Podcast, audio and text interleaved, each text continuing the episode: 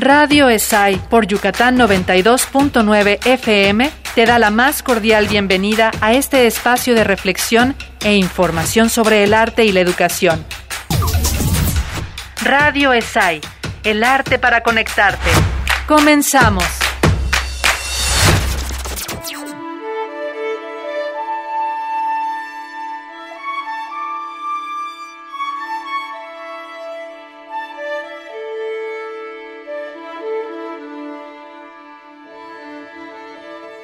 Hola, ¿qué tal? Muchas gracias, queridos Radio Escuchas, por estar una vez más aquí en Radio ESAI, el arte para conectarte. Yo soy Analí Gómez, profesora de tiempo completo de la Escuela Superior de Artes de Yucatán, y hoy tenemos una cápsula relacionada con la danza. La hemos denominado La danza en las políticas públicas. El pasado 28 de abril de 2022, en la Biblioteca del Centro Estatal de Bellas Artes, se llevó a cabo la Mesa Panel, una visión del campo de la danza para su inclusión y desarrollo en las políticas públicas. En ella participaron tres equipos académicos conformados por personal de la Escuela Superior de Artes de Yucatán, la Secretaría de Cultura y las Artes y el Centro Estatal de Bellas Artes. El primero en participar fue el equipo de la ESAI, conformado por las maestras Ana Marrufo, Carla Uriarte y Sandra Tinal.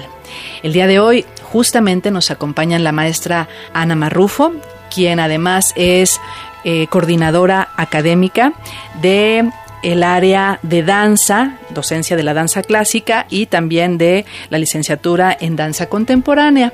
Y la maestra doctora Carla Uriarte. Eh, ella trabaja en ambas áreas como profesora, tanto en docencia de la danza clásica, así como en danza contemporánea. Y las tenemos aquí el día de hoy para hacer esta reflexión acerca del trabajo artístico desde la danza, donde se plantean cuestiones medulares. ¿Cómo garantizar que los artistas sean vistos como hacedores de trabajo digno, susceptible de ser pagado con un salario, teniendo acceso a la seguridad social y no con apoyos o estímulos? ¿Qué nos pueden decir al respecto? Maestra Ana Marrufo. Hola, maestra Analí, muchas gracias por la invitación. La verdad es que nosotros creímos muy importante hablar para el Día de los Festejos del Día de la Danza sobre los temas que competen al campo disciplinar. Con esto me refiero a, a la cuestión de eh, pues discernir y platicar, reflexionar en, sobre la mesa las cuestiones, como dijo la maestra, medulares en relación no solo a la formación en el campo disciplinar, como los profesionales en el campo de la danza que compete a la Escuela Superior de Artes, la formación media superior que compete al Centro Estatal de Bellas Artes, sino también el impacto que, que generan los proyectos a través de la Secretaría de la Cultura. ¿no?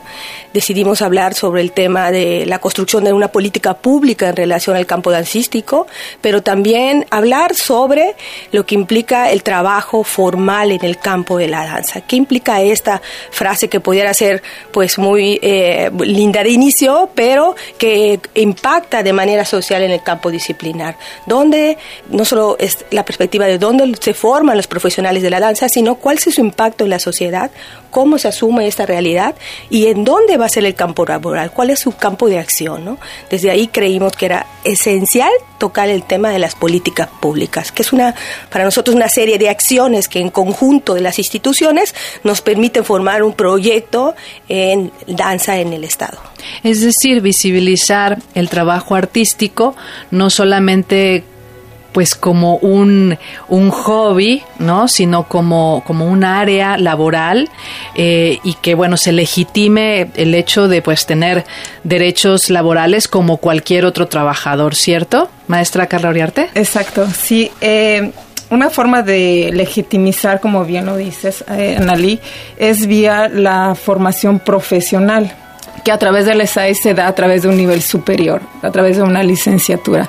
Esto porque antes de la creación de estas licenciaturas especializadas en danza, los artistas, bailarines, tenían la opción de licenciarse específicamente en educación artística. Es una oportunidad que le daba la Escuela Normal Superior de Yucatán a todos aquellos que tenían una inquietud hacia el arte y que además tenían la inquietud de profesionalizarse vía estudios superiores, ya que esto genera un cambio en la contratación laboral. Eh, si eres un artista, eh, en este caso llámese bailarín, bailarina, que no tiene un nivel de licenciatura, a nivel de una contratación oficial, tu contratación va a ser como técnico, lo que te limita a un número de horas específico y a un salario menor que si tuvieses una licenciatura. Incluso hablando con diferentes departamentos que contratan a profesionales en danza que no tienen licenciatura, comentaban, no, no importa qué licenciatura tengan, siempre y cuando tengan conocimiento en danza el tener cualquier licenciatura lo único que genera es el cambio en la contratación de que ya los podemos lo podemos contemplar como profesores de tiempo completo con tiempo completo de aproximadamente cuántas horas maestra Ana eh, eh de nivel licenciatura el tiempo completo va aproximadamente 40 horas semanales y ahí va variando en el medio tiempo y la contratación de los maestros. Pero en realidad yo creo que en el campo de la educación superior en artes, que ha hecho un enorme trabajo la, en la Secretaría a través de la normal superior, eh, viene a cubrir un campo de acción en relación, pues sí, a una, una, de una manera muy global de lo que era el trabajo artístico, pero detrás de esta función, de esta institución, está años más recientes, la Escuela Superior de Artes, que ha hecho un eh, desarrollo disciplinar en cada una de las áreas artísticas. ¿no? Hoy por hoy tenemos no solo las dos licenciaturas en danza en la Escuela Superior de Artes, en la docencia de la danza clásica y en la licenciatura en danza contemporánea, sino contamos con una serie de maestrías y eh, incluso diplomados, ¿no? Hemos tratado de eh, expandir el campo de las artes y nos preocupa mucho el, el, tema de la profesionalización desde la perspectiva laboral. ¿Qué implica el trabajo formal, no?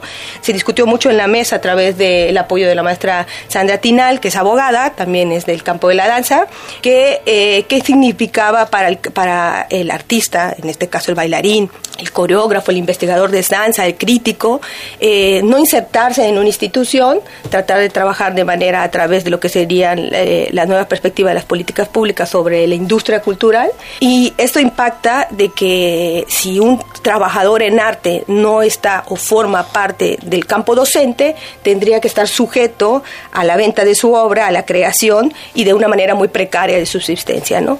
Esto nos preocupa desde la perspectiva de pues el campo laboral de nuestros egresados, ¿no? Por eso creemos muy importante trabajar el campo de la política cultural, esta serie de acciones que compete no solo a Sedeculta, a Bellas Artes, a ESAI, a todos juntos y eh, impactar en el campo social, ¿no? Cómo se nos ve al artista, al bailarín, cómo se le ve al coreógrafo, desde qué perspectiva es un campo eh, asumido por la sociedad, se nos ve como una aportación en el campo social, un impacto que genera conocimiento y que es importante eh, incrustarnos en, varias áreas de conocimiento, ¿no? en la salud pública, en la educación, en la investigación, etcétera. En este sentido, eh, bueno, yo quisiera preguntarles qué diferencia habría parece obvia, ¿no? Pero, pero me gustaría escucharlo de ustedes. El acceso a estos derechos laborales, estos, eh, digamos, accesos también a la, a, la, a la salud pública, a la seguridad social, en contraposición a las becas. Porque es cierto que todo este asunto, bueno, pues si quieres de alguna manera sobrevivir y hacer tus proyectos, bueno, pides una beca y de ahí hay cierto fondo que se va pues para, para la ganancia del artista. Pero, ¿qué hay, usted, ¿qué hay con ustedes? ¿Qué opinan al respecto? En el campo específico de la, la, parte institucional, las becas han jugado un papel primordial en el desarrollo del campo de la danza incluso en todas las artes, pero en específico en el tema que nos compete la danza. Eh, esto quiere decir que pues, se ha manejado eh, desde la perspectiva social el manejo de la particularidad y no de la colectividad. ¿no? Desde esa perspectiva ha hecho que el artista de alguna manera se asuma como un becario y desde esa perspectiva hay un cambio completo en cuanto al señalamiento de no trabajo formal. Para nosotros incluso lo platicamos con en la mesa para teníamos la oportunidad de dialogar con Secretaría de Cultura y quizás el nombre, el cambio de la eh, asignación a el concepto que se le aplica al trabajador de arte debería desde mi perspectiva personal, variar, ¿no? El hecho de otorgar en otros campos disciplinares un becario es aquel que está en un proceso de aprendizaje, es aquel que está cumpliendo una función y termina un, término, pero no es una forma de vida, o sea, no es un trabajo formal, sino es un proceso por el cual atraviesa para concluir algo en específico. Y eh, nosotros hemos, casi todas las instituciones en el campo artístico es, bueno, te doy una beca para que trabajes tu proyecto, ¿no? Entonces, nosotros mismos debemos como girar esta perspectiva para comprender que la formalización de nuestro campo disciplinar depende de la manera en que nosotros vamos a nombrar las cosas, ¿no? Eh, la perspectiva es no al concepto de la beca, sino al concepto del trabajo formal en el campo de la institución, que es lo primero que tenemos que nosotros partir, y eh, también hacer el cambio desde la perspectiva social, ¿no? Que implica hacer la defensa de nuestros propios derechos en relación a nuestro trabajo digno y que compete en el campo social y que aporta desde, la, desde las artes un, un número bastante significativo de acciones. ¿no? Quisiera que nos dieran una última reflexión muy brevemente al respecto de estas políticas públicas hacia la danza. Prácticamente es dejar de llamar beca, apoyo o estímulo, sino trabajo eh, formal en el campo de, la danza y desde ahí partimos proponer hacia las instituciones un plan estatal de danza, diseñar estrategias de fortalecimiento comunitario consecuentes a una realidad estatal. O sea, ¿qué quiere decir? Que compete a los ciudadanos, a nuestro campo de acción, que en este caso es Yucatán, y crear una plataforma local de trabajo dancístico donde tengamos propuestas y eh, reflexionar constantemente en la formulación de estos conceptos y de estas políticas públicas que pareciera como un tiempo adicional de todo el trabajo que está en el campo de la danza, pero eso nos va a permitir conocer los alcances. Pues una cosita. Bueno, pues yo solamente quisiera pedir a todos aquellos practicantes de la danza, amantes de la danza, personas que viven la danza, que la comiencen a ver como una práctica que genera conocimiento propio y que no solamente es una vía para, sino que es una generadora de conocimiento. Muchísimas gracias, maestra Ana Marrufo y Carla Uriarte. Esto ha sido Radio ESAI, el arte para conectarte. Hasta pronto.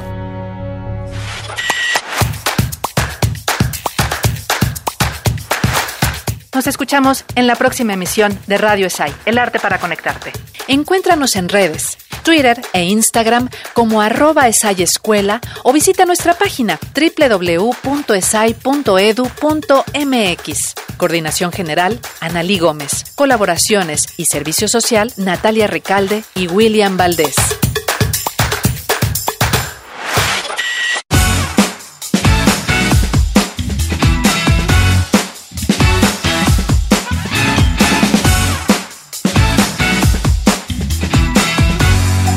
Y bien, esto ha sido todo por hoy.